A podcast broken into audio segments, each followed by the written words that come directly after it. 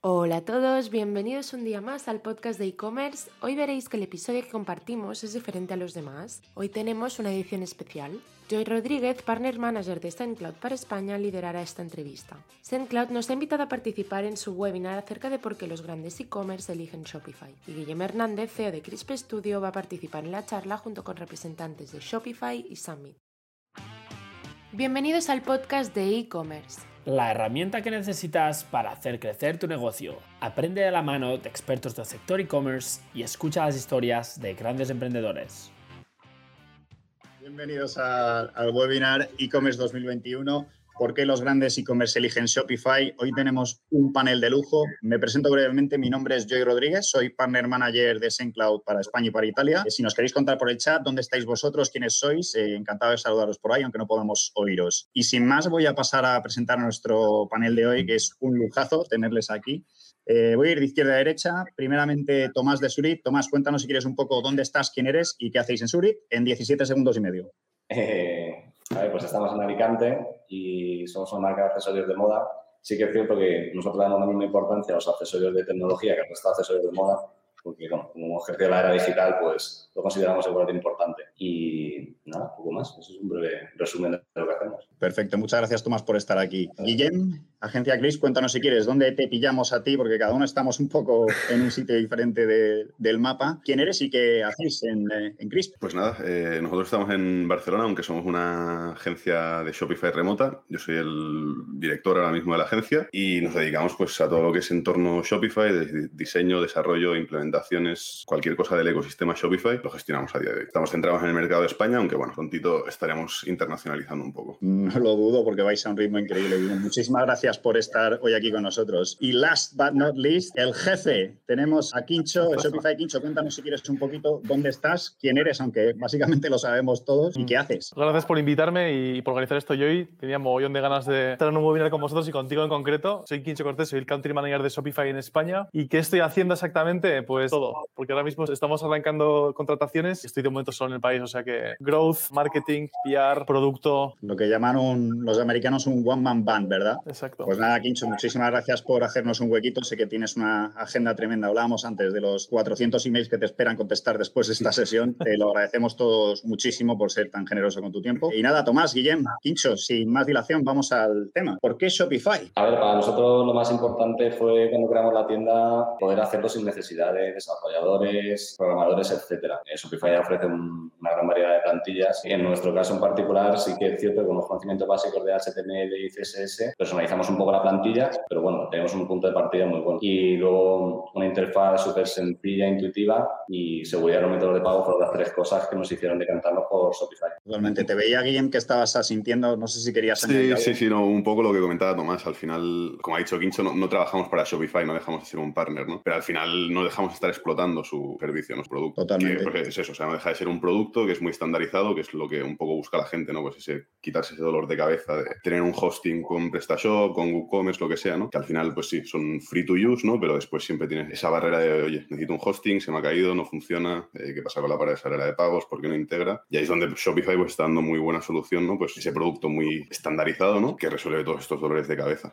Y yo igual por añadir un par de cosas más. Yo creo que al final no son un par, son tres cosas. Primero, la facilidad y sencillez. Creo que hay muchas cosas que, como habéis mencionado antes, se quitan, se borran del mapa y hacen que el merchant pueda centrarse en lo que realmente mejor sabe hacer. El segundo punto sería el ecosistema. Me refiero a partners como Chris o partners como SendCloud, que al final creo que aportan un valor infinito y, creo que nuestro ecosistema es mucho más fuerte que cualquier otra plataforma. Y el tercero es un tema también de competitividad, de apostar a medio y largo plazo. Yo creo que Shopify al final hemos demostrado que entendemos bien cómo ofrecer valor y cómo aportar valor y cómo poder monetizar ese valor que estamos ofreciendo. Y al saber monetizar mejor que otras plataformas, podemos invertir en producto mucho más que otras plataformas. Y al final, a medio y largo plazo, apostar por la plataforma que va a estar dando el mejor producto, creo que es lo que los merchants están buscando. Y es apostar por el caballo que a medio y largo plazo va a ganar la carrera. Totalmente. Eso algo además que creo que todos los que estamos en el ecosistema notamos esa velocidad que lleva Shopify. Sobre todo diría que en el último año no hay con los planes que son públicos. Esto no digo nada que no se sepa, está en, vuestros blog posts y las noticias de la velocidad a la que queréis seguir acelerando este año, apoyado en esos pilares que tú comentabas. Y sin más, pasamos al primer bloque, si os parece a todos. Vamos a hablar un poquito de UX y de UI. Tomás, empezamos contigo si te parece bien. ¿Cómo fue tu experiencia creando esta tienda de Shopify? ¿Cuáles fueron un poco los retos que tuvisteis? ¿Qué fue quizás lo más fácil o lo que al final más os eh, impulsó, más os ayudó? Eh, Nuestra experiencia fue bastante, bastante buena. Lo más fácil para nosotros fue que todo el proceso de puesta en marcha de la tienda es súper sencillo. Todo viene preconfigurado o casi configurado, desde la compra del dominio, los procesos de pago. En ese proceso tardaron muy poquito. Y las complicaciones que tuvimos fue poner la web en diferentes idiomas, ya que esto no viene por defecto en Shopify y tuvimos que recurrir a apps externas con el proceso un poco más complejo. Y luego el tema de tener correos con el dominio que compramos con Shopify, que tampoco viene incluido, nos dio un poco de quebradero de cabeza, pero lo que fue la puesta en marcha de la web fue súper rápido. Genial. Por alusiones, no sé si, Quincho, querrías comentar algo de esto. Que es uno de los focos de, de Shopify ahora mismo. Lo que comentaba antes, ¿no? Hacer que el comerciante se pueda centrar en lo que mejor sabe hacer, ¿no? Que es crear una marca y llevar otras partes del negocio. Pero yo creo que una de las claves del éxito de Shopify ha sido apostar a saco por, por invertir en, en, un producto que sea súper sencillo y rápido de implementar. Y al final, al final es un poco la ventaja o desventaja de tener un producto estandarizado, ¿no? O sea, tiene sus ventajas, ¿no? O sea, es muy estándar, muy estable, Exacto. todo lo que tú quieras, pero no deja de tener limitaciones, ¿no? Que siempre se pueden trabajar, ¿no? O sea, al final, hoy en día, cualquier solución de IT quiere estar integrada con Shopify, que es lo que hace que también te pueda integrar con, con casi cualquier cosa, ¿no? Desde SendCloud hasta herramientas de email marketing o, o, cualquier otro software. Lo que estáis diciendo y sobre todo lo que comentaba Tomás es lo que nos encontramos nosotros desde el punto de vista de las operaciones que hacemos todos los días con clientes, esta es la máxima siempre, ¿no? La palabra que siempre sale es lo de la sencillez, ¿no? Y lo fácil que es trabajar con Shopify. Sí que creo que hay una, hay un, se hace un pequeño sacrificio respecto a versatilidad y agilidad y, poder editar cosas muy concretas, pero creo que merece la pena, ¿no? Para alguien que está arrancando, creo que el, que el básico de Shopify es bastante, bastante top. Si hay gente que luego es muy purista y quiere cambiar ciertas cosas, igual hay muchas cosas que no se pueden cambiar hasta que llegas a Plus, por ejemplo, pero yo creo que para alguien que está arrancando o para alguien que tiene una, un negocio básico o medianamente complejo a un nivel medio, es suficientemente bueno. Me encanta que lo digas, Quincho, porque además te preguntaremos luego en el siguiente bloque un poco más esas claves de, eh, de lo que es Shopify Plus. Pero volviendo un poquito al tema, Tomás, y os preguntaría también a todos, quizás empiezo con Tomás, ¿eh? ¿cuáles son esas tres apps que tú dirías que son indispensables para vuestra tienda, por ejemplo, de Shopify? Pues volviendo al tema de antes, para nosotros las más importantes son Langify, Coin y SendCloud. Langify y Coin, por el tema que comentaba de la internacionalización, porque bueno, cuando empezamos para poder llevar esto a cabo, pues eh, necesitábamos esas dos apps y Langify eso posible para traducir la web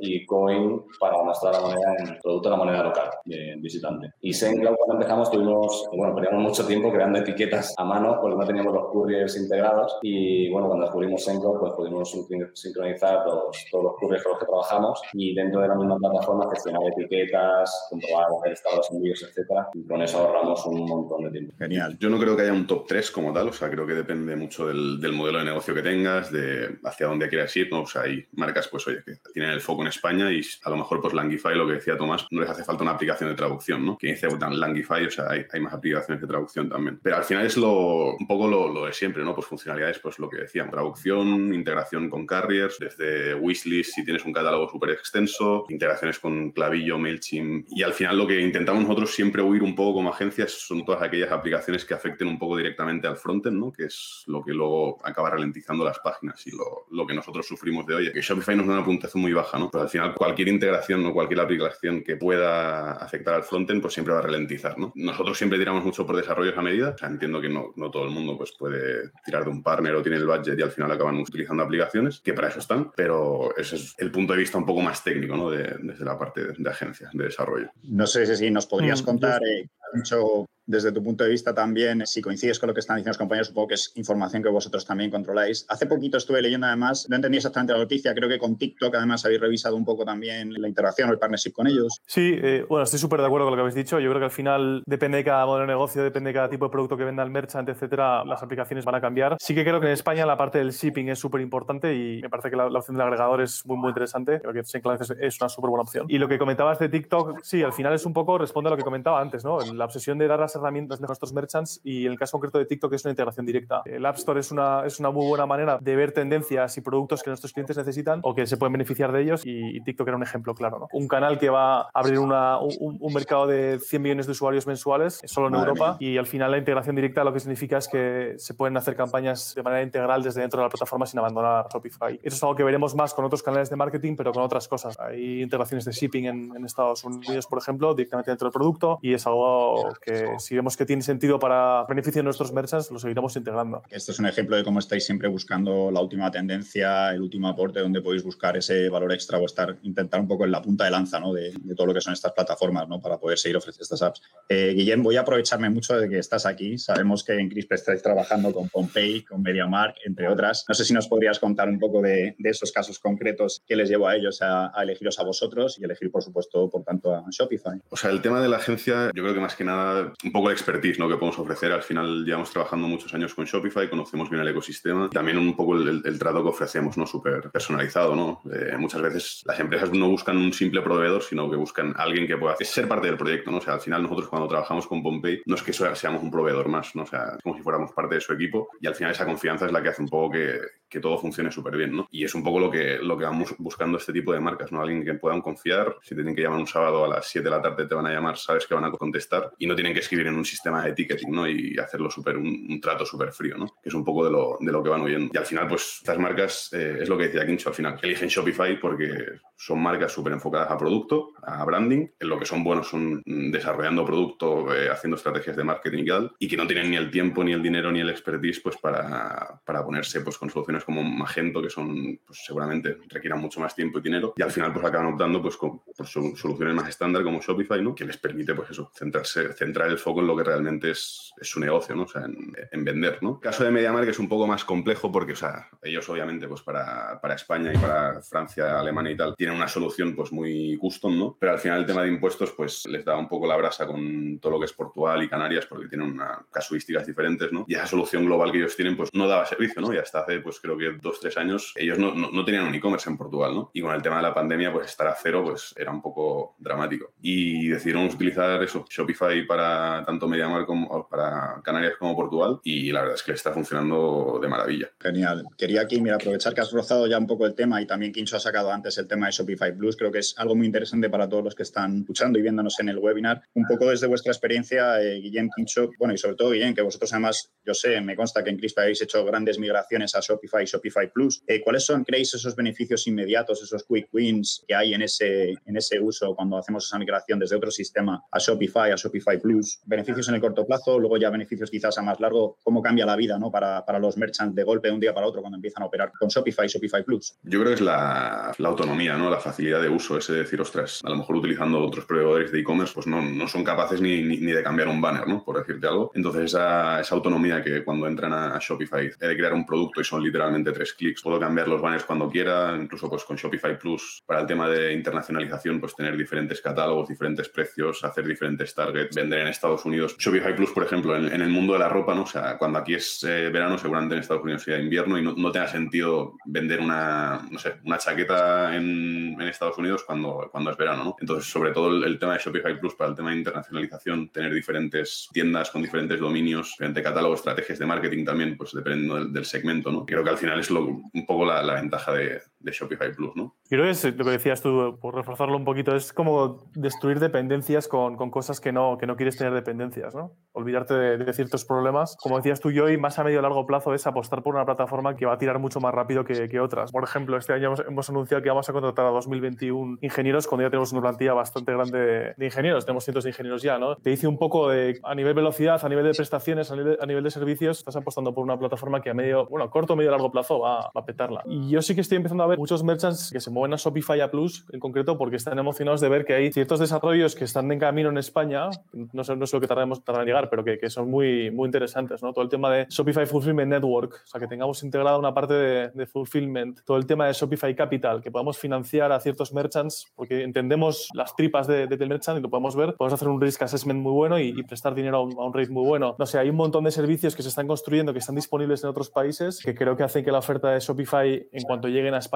sea muchísimo más potente que lo que otras plataformas locales están, o otras plataformas en general están, van a, van a estar ofreciendo. Y, al final yo, también quiero remarcar un poco que la gente cuando ve un poco una cuota mensual fija, ¿no? ¿Por qué en otras plataformas no tienen esa cuota mensual fija y en Shopify sí, ¿no? A mí me gusta hacer la comparativa de, bueno, tú pagas por Netflix porque te aseguras que vas a tener contenido mensual mes a mes, que no se va a quedar obsoleto, que cada mes vas a tener tus series, tus películas, lo que sea, ¿no? Un poco en Shopify lo mismo, ¿no? O sea, tú pagas una cuota porque sabes que Shopify se encarga de tu mantenimiento de tus servidores, la plataforma no, no va quedar obsoleta, eh, no vas a tener que hacer actualizaciones que sí del 1.6 al 1.7, no se te van a romper las cosas, no se te va a caer, caer, de la noche al día, ¿no? Y es un poco, pues, ese, ese fee mensual, ¿no? Digamos, es un poco lo, por donde se ve compensado, ¿no? O sea...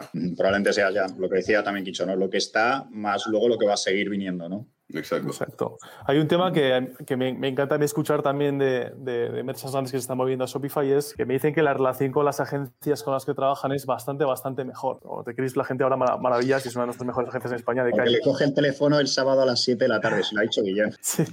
No, pero como que al final en otras plataformas, al ser open source, hace que las agencias tengan que, que hacer una iguala mensual o buscar maneras de hacer, de hacer revenue que están un poco desalineadas con el negocio, con el merchant en general. ¿no? Y muchos merchants me están diciendo, joder, la relación que tengo con la agencia en general es, es mucho más sana. hay menos engaño, o sea, menos engañufa, más, estamos más alineados con, la, con, una agencia de Shopify que con una agencia de otras plataformas en general. Es que al final también es mucho más difícil hacer ese upsell de, un producto, ¿no? O sea, al final es lo que hay, sabes que hay una, un marketplace de apps infinita, ¿no? El tema de, la plataforma de partners, ¿no? Sin ir más lejos, o sea, tener accesible todo eso, ese abanico de recursos, ¿no? Para, para el merchant, al final también, pues, el ecosistema hace que, crezca y que sea mucho más sano, ¿no? Que, con otras plataformas. Una pregunta rápida, chicos, antes de cambiar de bloque, una última, de Shopify Plus, ¿cuál sería un poco para los que no lo conocemos también, ¿no? Diferencia entre Shopify, Shopify Plus, Shopify Plus es solo para esos grandes clientes, ¿qué momento, ¿no? Recomendaríamos o en qué situación recomendaríais vosotros como expertos ese uso de Shopify Plus en vez de Shopify? No va dirigido solamente a grandes empresas, sí que es verdad que se pide un mínimo de facturación pues, para poder entrar en el plan de Plus, ¿no? Más que nada pues, para asegurar que esos pagos eh, de 2.000 dólares mensuales pues, se pueden cubrir, ¿no? Y al final yo creo que tiene sentido también un poco eh, por el tema de la comisión por transacción, ¿no? O sea, cuando ya tienes volúmenes de transacción muy altos, ¿no? Mensuales, pues a lo mejor estás facturando 800.000 dólares o euros al mes o un millón de, de euros al mes, pues a lo mejor esa comisión por transacción en Plus es mucho más baja. También por el tema de internacionalización, ¿no? En el momento que, que quieres tener diferentes segmentos, Shopify Plus te puedes tener hasta 10 tiendas diferentes, ¿no? Tiendas de expansión, pues eso para tener el foco, pues no sé, imagínate que en Alemania tienes un super foco de clientes y quieres hacer una web única para Alemania, contenido en alemán, campañas en alemán, etcétera, etcétera, ¿no? Al final, cuando todo quiere expandirse un poco más, yo creo que es la, solución correcta. Aparte de otras muchas funcionalidades que se pueden desbloquear, ¿no? Pues más accesos a la API, ¿no? Para hacer integraciones, la habilidad de customizar un poco el checkout, ¿no? Que planes normales es bastante cerrado, ¿no? O sea, al final es lo que decíamos, un producto cerrado, pues es más limitado, ¿no? Pero también más estable. Y bueno, más funcionalidades, pues que a nivel de, de manejo de la cuenta, ¿no? A nivel de usuario, pues facilita el, el día a día, ¿no? Está claro que hay... De, retail también, que, que, que, es importante, ¿no? Son marcas que quizás tengan interés en, en tener muchos locations de, de, tiendas, de retail físico, y al final Plus es una mucha mejor opción que, que, los planes más bajos. Lo bueno, de todas formas, estoy entendiendo además que para todas estas decisiones o análisis, y todavía hay en el público que se lo está preguntando, pues para eso también están los propios compañeros de Shopify o agencias como la de Guillem, en las que os pueden siempre asesorar en cada, en cada caso. Y yo creo que al final lo que decías al principio, ¿no? Cada caso es un mundo y lo mejor es siempre que se pueda contar con un, con un apoyo para que nos ayuden a tomar estas, estas decisiones, porque claramente hay, evidentemente muchas ventajas en el cambio. Por ir avanzando, chicos, un poco por el tiempo, cambiamos de bloque si os parece. Avanzamos hacia el bloque 2, eh, donde vamos a hablar un poco de esa creación de marcas, que viene siendo el branding, etcétera. Guillem, arrancamos contigo. ¿Cómo usan las grandes cuentas eh, de e-commerce eh, Shopify para crear esta, esta marca, este brand? ¿no? ¿Cuáles son las claves quizás o, en tu opinión, cuál es la diferencia ¿no? entre hacerlo quizás por mi cuenta o hacerlo quizás colaborando con una agencia como la vuestra? No creo que Shopify sea la herramienta para crear la marca, sino lo que decíamos un poco antes, ¿no? que sea la herramienta que te permite centrar tus esfuerzos en crear la marca, ¿no? No, tener que centrar los esfuerzos o recursos en IT, que, que te permita tener ese tiempo ¿no? y, y, autonomía y autogestión y no tener esa, esa, dependencia de otros equipos externos. ¿no? Al final, obviamente, siempre si quieres ir un, un, poco más allá, siempre vas a necesitar la ayuda de una agencia, ¿no? de un partner como, como nosotros. ¿no? Y nosotros, a ver, o sea, nosotros como agencia de Shopify no tocamos el tema de, de, de marketing ni de branding por el momento. Sí que es verdad que tenemos un, un planning y a finales de, de año seguramente empecemos a lanzar otros, otros departamentos que sí, pues que hagamos SEO, hagamos marketing, hagamos branding, pero de momento con la parte de desarrollo pues tenemos más que suficiente. Desde Crisp al menos lo que ayudamos es un poco a, cumplir las, ideas ¿no? que los equipos de marketing o de branding crean ¿no? y un poco pues llevarlas a, a pantalla. ¿no? Y es lo, lo, que ayudamos. No sé, Quincho, cómo, cómo crees o, o como Tomás también, pues eh, cómo les ha ayudado el, tema de Shopify centrar esfuerzos en otras cosas y más generar marca, contenido, etcétera, etcétera, ¿no? Sí, quizás Tomás nos podrías decir si esto yo entiendo que esto sí que se cumple, esto yo creo que es el, heartbeat, ¿no? Un poco de, Shopify, de oye, mira, no pierdas tiempo con esta parte y así. Quizás Tomás nos puedes contar tu experiencia con eso, ¿no? De, cómo vosotros lo habéis, lo habéis, cómo lo usáis en, en Suri, ¿no? Cómo aprovecháis ese, esa liberación de tiempo quizás o de preocupaciones, ¿no? Para poder centraros en, en la marca, en Suri. Sí, yo estaba pensando justo lo mismo que ha dicho Guillem hace un ratito, y es que para nosotros lo más importante es la facilidad que tenemos para realizar cambios en el frontend y que cada vez que entre el cliente de nuevo tenga sensación de estar viendo algo nuevo. Entonces, refrescamos la web constantemente. Yo creo que eso nos ayuda como marca a, tener, eh, a generar esa sensación de que siempre hay productos nuevos en la web o, al menos un ambiente diferente. Más ágil, ¿no? Los cambios. Correcto, y genera interés en, la gente para estar volviendo constantemente a ver qué nuevo. Tiramos para el bloque 3, eh, Consumer Experience. Quincho, arrancamos contigo esta, esta sección, si te parece. Eh, una de las preocupaciones de cualquier tienda online, yo creo que estaremos todos de acuerdo, nosotros también lo vemos, es eh, la tasa de abandono del carrito ¿no? al llegar al checkout este famoso momento clave. ¿no? ¿Qué estrategia plantea o qué ofrece Shopify para hacer frente a este problema? ¿Cómo vosotros, cuando os habéis encontrado este tema, que entiendo que es clave en cualquier CMS, ¿no? Desde Shopify un poco qué, habéis propuesto, qué veíais, cuáles son las claves. yo creo que es uno de los mayores, mayores retos y, mayores oportunidades también para cualquier merchant, como mencionabas hoy. Yo creo que al final las soluciones que aportamos internamente desde nuestro producto son buenas, pero a mí me, encantan las soluciones que muchos de nuestros partners están proponiendo, estilo clavillo o, muchísimo, o muchísimos otros, ¿no? Pero creo que la voz cantante de, solucionar este problema lo están llevando más allá de ahí nuestros partners y el producto nuestro internamente. Y las soluciones son muy, muy buenas. Igual, Guillem, tú puedes comentar un poquito de, soluciones que, con las que trabajáis, como Clavillo, por ejemplo, que son, funcionan como un reloj suizo. Es uno de los pockets of opportunity más importantes de, cualquier merchant, yo creo. Exacto. O sea, al final desde pues, el típico email, ¿no? O sea, que recibes, oye, añades algo al carrito y coges esa cookie y te llega un, correo, ¿no? De, oye, te damos un 10% de descuento y tal. Pero nosotros lo que hacemos más bien para este tipo de mejorar estas tasas de abandono, ¿no?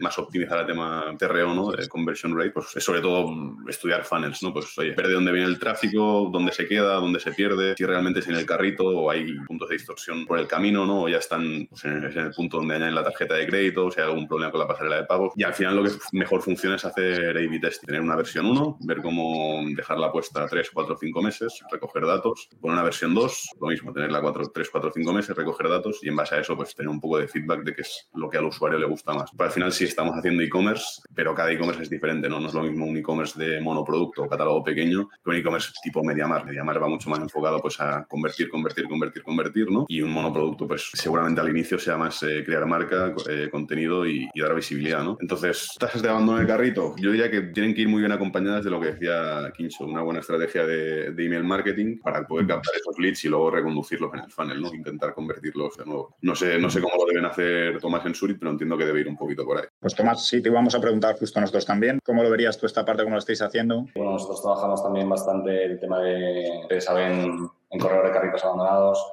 y ver un poco qué funcionan mejor para intentar sacar el ratio de conversión lo, máximo posible. Esto está muy unido quizás, Tomás, también a, otro de los grandes retos, ¿no? Que es, y no porque yo trabaje en SendCloud, ¿eh?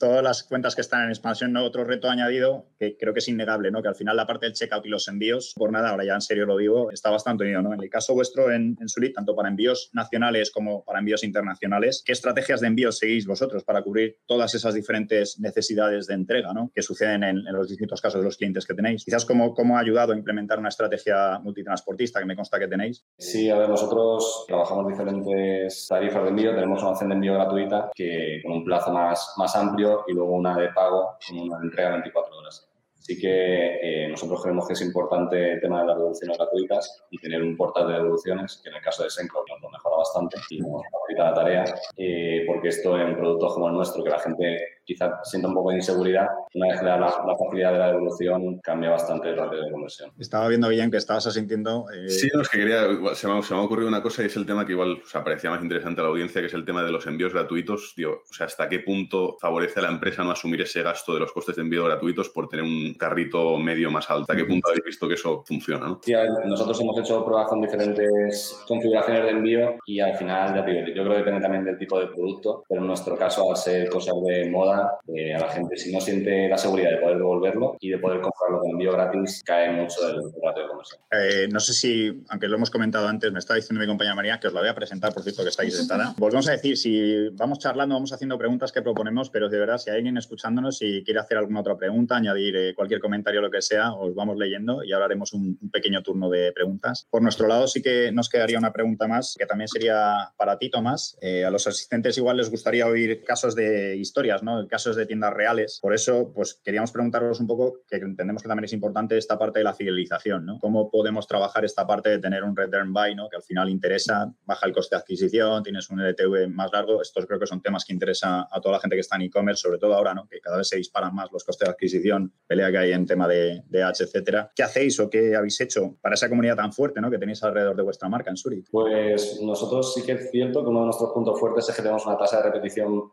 muy alta eh, y creo que se debe un poco a que trabajamos mucho la parte de la, satisfacción del cliente, tanto a nivel de calidad de producto, como el packaging, como atención al cliente pre y post venta, que bueno, esto hace que una vez que consigues la primera venta en ese cliente, que es la más costosa, luego sea muy fácil repetir. Y luego trabajamos mucho el tema de las ventas cruzadas con diferentes líneas de producto y así conseguimos que el cliente esté repitiendo constantemente. Yo creo que aquí lo, lo que están haciendo bien muchos merchants y hacia donde se está dirigiendo mucho la, tendencia de, modelos de negocio es al modelos de negocio basados en, suscripción, ¿no? O sea, suscripción. Sí, desde sea comida, sea maquillaje, sea con ropa es más complicado hacerlo, ¿no? Pero productos recurrentes, que es lo que está funcionando mejor y, hacia donde está dirigiéndose, o sea, te diría la, tendencia de, venta de e-commerce hoy en día. No, súper de acuerdo, ¿eh? creo que arrancó ya en Estados Unidos hace un par de años toda la fiebre de la suscripción, pero empezamos a ver merchants que se plantean ofrecer o nuevas líneas de producto o con las líneas de producto que ya tienen, modelo de suscripción, que, es muy interesante para fidelizar y para muchas otras cosas, ¿no? Para poder hacer forecasting de ingresos, para es, es muy cómodo. Además, creo que uno de los pain points de cualquier merchant es saber hacer un forecasting bueno de cuánto producto quieres hacer, de qué categoría de producto, sin saber exactamente si vas a poder venderlo. Entonces, todo el tema de suscripción es súper, súper interesante. Por añadir una cosa súper rápida, me parece que el tema de la marca que hemos tocado antes y el tema de la comunidad es súper importante. Creo que cada vez hay más merchants que quieren reducir la dependencia que tienen de, canales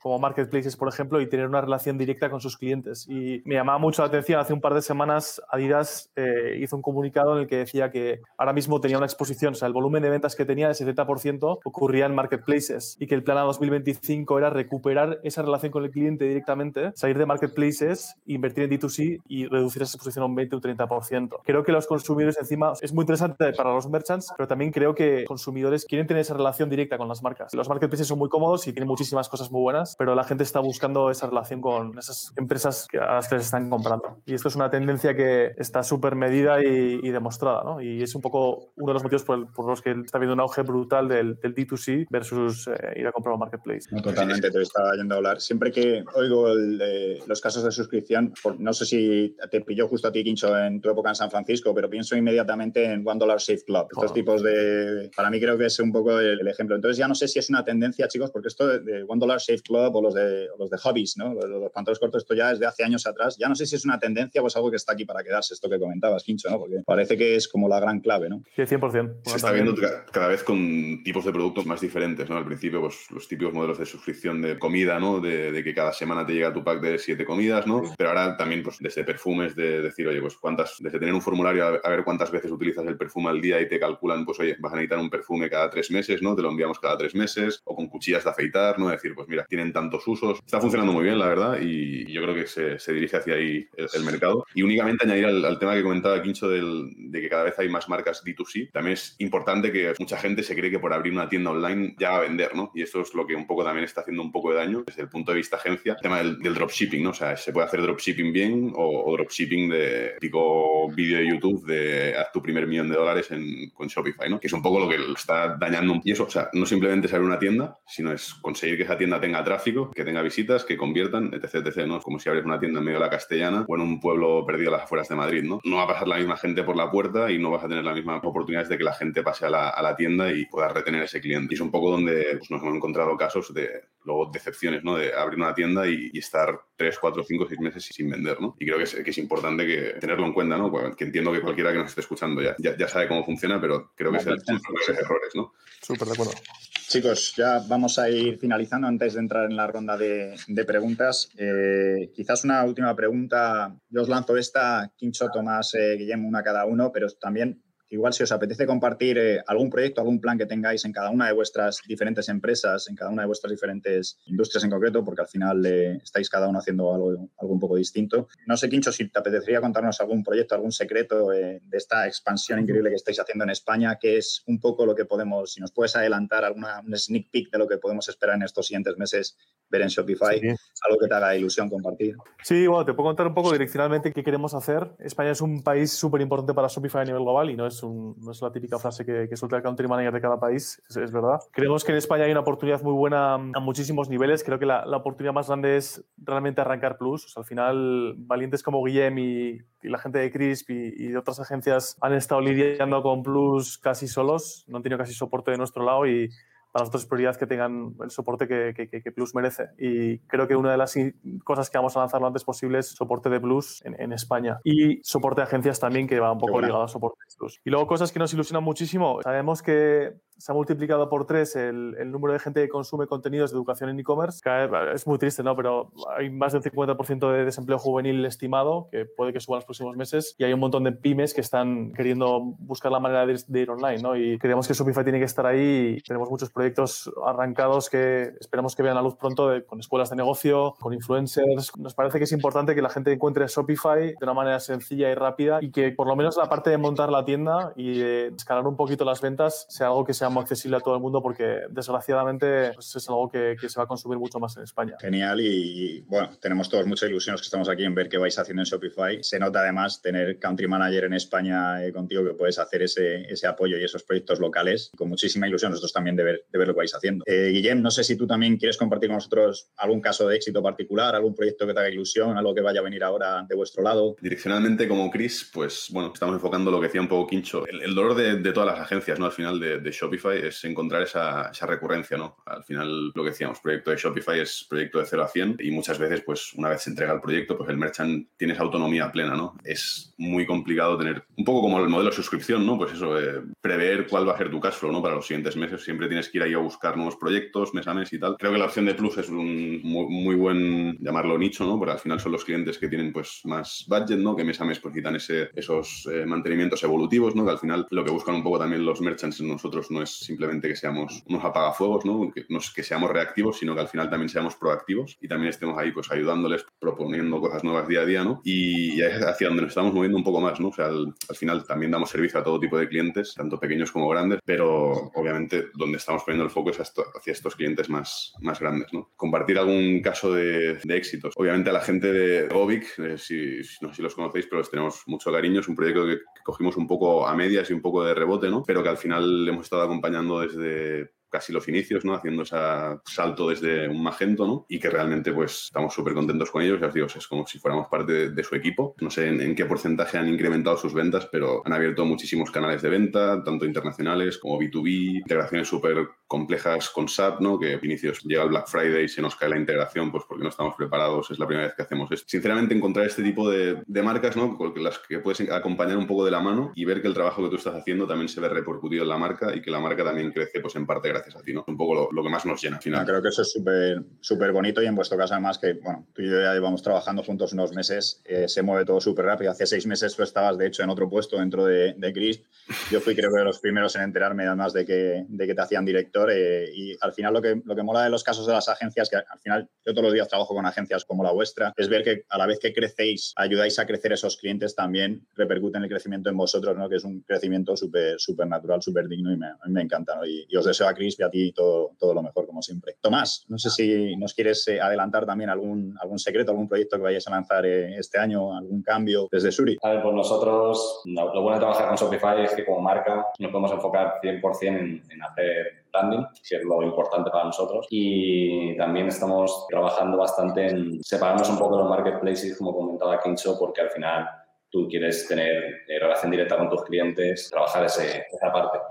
Entonces, bueno, Ahora estamos con la colección nueva, tanto la nuestra como la de Dominico. Y además de esto, también Domingo, que es el director creativo de Dominico, va a ser el director creativo de nuestra nueva campaña. Así que queremos, estamos convencidos que va a, ser, va a salir algo muy chulo. Y bueno, en ese sentido, ver si conseguimos seguir la marcha que llevamos y seguir creciendo a nivel de marca. Estupendo, seguro que sí. Y nada, igual, estamos nosotros también expectantes de ver qué lográis hacer este año, que seguro que son un montón de, un montón de cosas. Que Tomás, sea igual o mejor que el año pasado. Cualquier cosa que necesites, Tomás, ya sabes dónde estamos. ¿eh?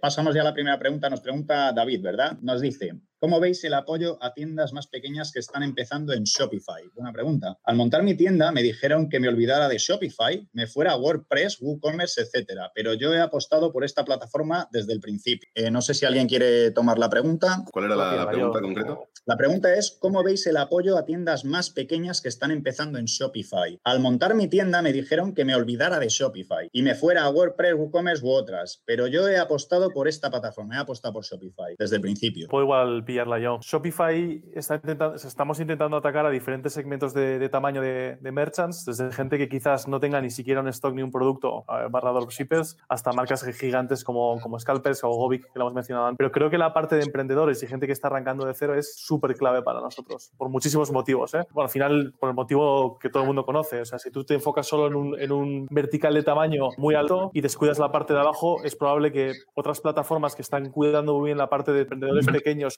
SMBs, crezcan con la plataforma y te desplacen hacia afuera. ¿no? Entonces, para nosotros todo el tema de emprendimiento es súper, súper importante, o de pequeños, o de pequeños comerciantes, y hay muchísimos recursos hay muchísimo material, muchísimo contenido y vamos a seguir produciendo todo lo que tengamos que producir para apoyar a ese segmento en concreto. ¿no? Que, como he dicho antes, además, el caso concreto del mercado español pues va a ser uno de los, de los pilares de crecimiento de Shopify en, en España 100%. O sea que estamos súper enfocados en, en, en, apoyarles y en, y en darles las mejores herramientas eh, siempre. Yo creo que un, un, gran porcentaje sí, también de, los, de, la, de, las cuentas de, de Shopify o sea, son realmente merchants más pequeños. ¿no? O sea, hablamos de Shopify Plus, pero el porcentaje de Shopify Plus en España es mínimo. ¿no? O sea, no creo ni que llegue a un 1% de, de, del total de tiendas de Shopify. Entonces, al final, obviamente, Shopify hace el trabajo de enfoque pues, hacia estos merchants un poco más pequeños. 100%.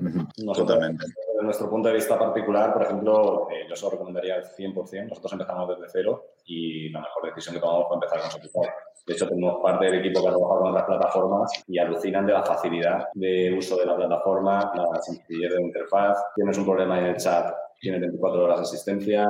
En esos aspectos lo recomendaría al 100%. Otra pregunta que estoy leyendo en, el, en, la sección de preguntas del chat, chicos. ¿Qué pensáis de las capacidades de Shopify como CRM, especialmente en campañas de email? Yo aquí os diría que Shopify no es un CRM como tal. O sea, Shopify es una herramienta de e-commerce que te, te, ayuda pues, con todo el tema de integrar pagos, envíos, impuestos, el CMS pues, para el manejo de contenido, pero no es una herramienta de contabilidad, no es un CRM, no es un RP. Eh, sí que tiene, obviamente, pues, funcionalidades pues, que ayudan al control de stock, al control de clientes, pero para hacer campañas más personalizadas de email marketing y tal, pues lo que comentábamos antes, ¿no? Producciones como Clavillo, MailChimp u otras que integran a la perfección con Shopify, son las herramientas que yo creo que hay que utilizar, ¿no? En ese caso, o cualquier otro CRM ¿eh? externo. Sí, quizás la ventaja de Shopify es que sí que, no sé si quizás han puesto CRM en el chat y eran CSM o se han equivocado, pero sí, quizás que sí que tiene esa capacidad, ¿verdad?, de integración con, con otras plataformas eh, para poder hacer este tipo de acciones, yo creo. Gerard nos pregunta, ¿Cómo de recomendable es para tiendas B2B? ¿Hay suficientes herramientas para necesidades B2B? Me imagino que es dentro de Shopify la pregunta en concreto, ¿no? ¿Joy? Sí, entiendo que pone aquí esto, ¿cómo de recomendable es para tiendas B2B? Entiendo que será dentro de Shopify o para una tienda que sí. quiere, para un Shopify que quiere hacer un modelo de negocio B2B, es lo que estoy entendiendo, sí.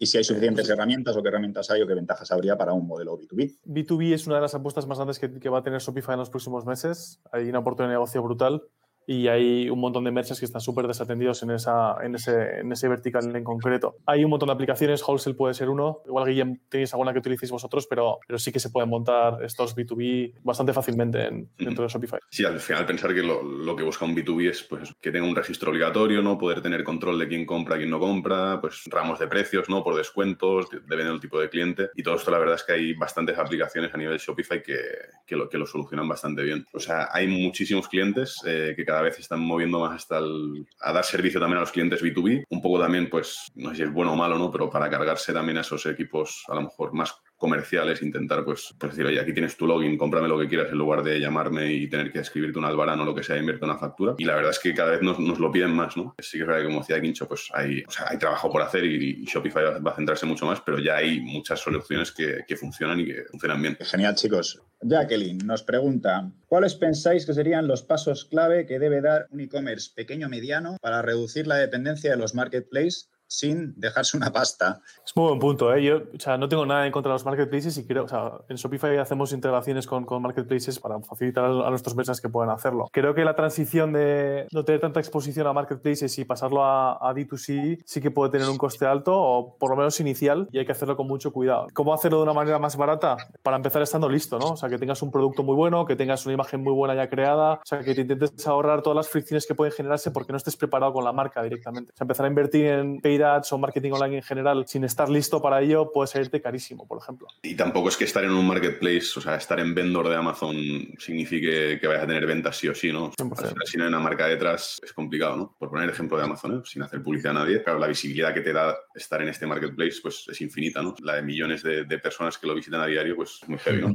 Y al final no es lo mismo pues, que alguien pueda encontrar por casualidad tu marca pues, navegando por, por Internet, ¿no? Genial, chicos. Otra pregunta que nos manda Luis Miguel. Una empresa entiendo que agencia que tenga interés en ser partner de Shopify, ¿a dónde o a quién puede dirigirse? Súper fácil. Tenemos una página de partners que está de hecho traducida al español. La puedo colgar luego si quieres en el chat para que esté allí. Sí, si la quieres poner eh, para, para Luis Miguel que estaba preguntando. Sí, hay diferentes tipos de partners en, Shopify. Eh, tenemos affiliates, eh, que es gente que al final promociona Shopify en las audiencias que ya tienen construidas. Tenemos lo que llamamos internamente dev shops o partners que son agencias, como Chris, por ejemplo. Y luego tenemos un tercer tipo de partner que es gente que desarrolla aplicaciones, como puede ser SendCloud, que están disponibles a través de nuestro de, nuestra, de nuestro App Store. Cada una tiene un, un esquema diferente de tanto sign up como rewards y funcionamiento y, nada, lo paso para que le eche un vistazo si quiere. Genial.